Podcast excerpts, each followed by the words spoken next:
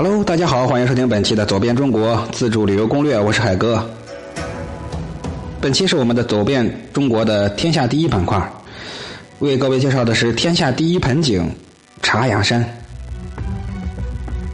本栏目是我在喜马拉雅电台独家签约录制播出的，欢迎收听，谢绝盗版。我相信最美的风光永远在路上，所以欢迎各位报名走遍中国活动，与我一起用真实的脚步丈量这些美景。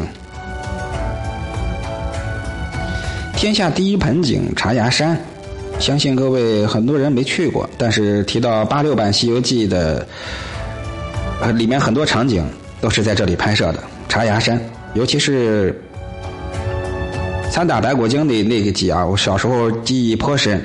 那个周围配上那个音乐，总感觉，嗯，那个恐怖的气氛啊，非常的到位啊。茶崖山就在这儿拍的，大伙儿可以去那看一看。至今还有很多的西游的这些这些痕迹印记在这儿。这个篇章很短啊，但是茶芽山在我们河南来说还是非常的有名的。当然，我本身是天津人，目前是人在河南。大伙儿抽空的话，别忘了到这儿来看看。届时候，届时我会。来接待大家啊！我这边有四海春客栈啊，大家欢迎来我的四海春客栈来做客。这茶芽山呢，又称叫嵯峨山、玲珑山，就在于就在河南省驻马店啊遂平县的西边三十公里的地方，是由密腊山、南山、北山这三大主峰组成的，方圆不过八公里左右，海拔四百余米。但是啊，几乎露出地面的整个山体，全都是由裸露的花岗岩重叠而成的。山峰呈犬牙交错的锯齿状，巨石、奇石、险石都是高低错落，嗯，所以非常适合拍《西游记》啊。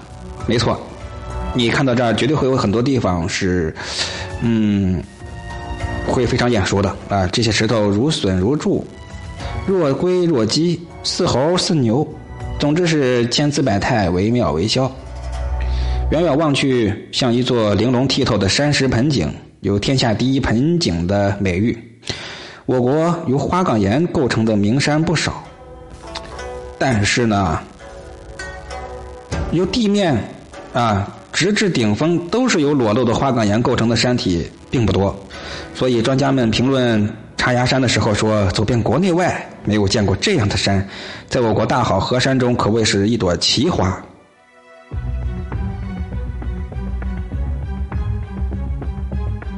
据传说呢，茶芽山本来是王母娘娘瑶池中的一座假山。孙悟空助唐僧从西天取经归来之后，不贪恋高官厚禄，却爱上了这座假山，带领徒子徒孙迁居于山中，白天习武，晨昏诵经，天长日久，竟然作画于此。王母娘娘看到悟空的化石，记起了孙悟空大闹天宫的旧恨，盛怒之下，将这座神山贬落尘埃。啊！所以说，这个传说不知道打哪来的啊。总之，我相信孙悟空不会变成石头吧？在哈，总之是个传说，大家全当一乐哈。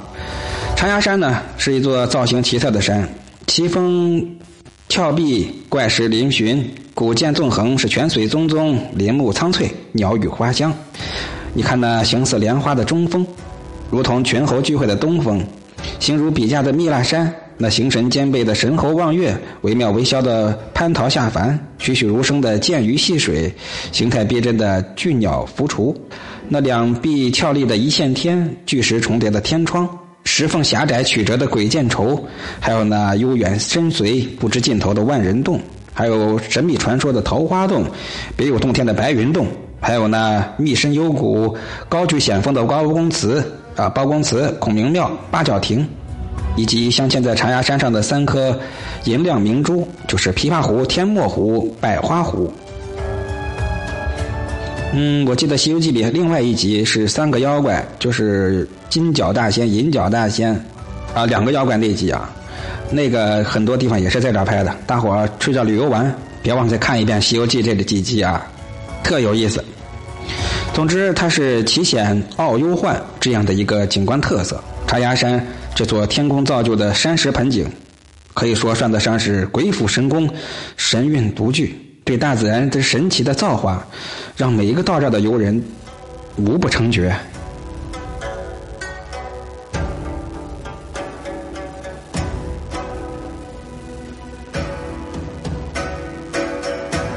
好，天下第一盆景长崖山就跟各位聊到这儿，我是海哥。喜欢这节目，别忘了动动手指帮我转发分享到朋友圈。另外呢，在右下角那个心上点一下，把它点成红色，感谢各位啊。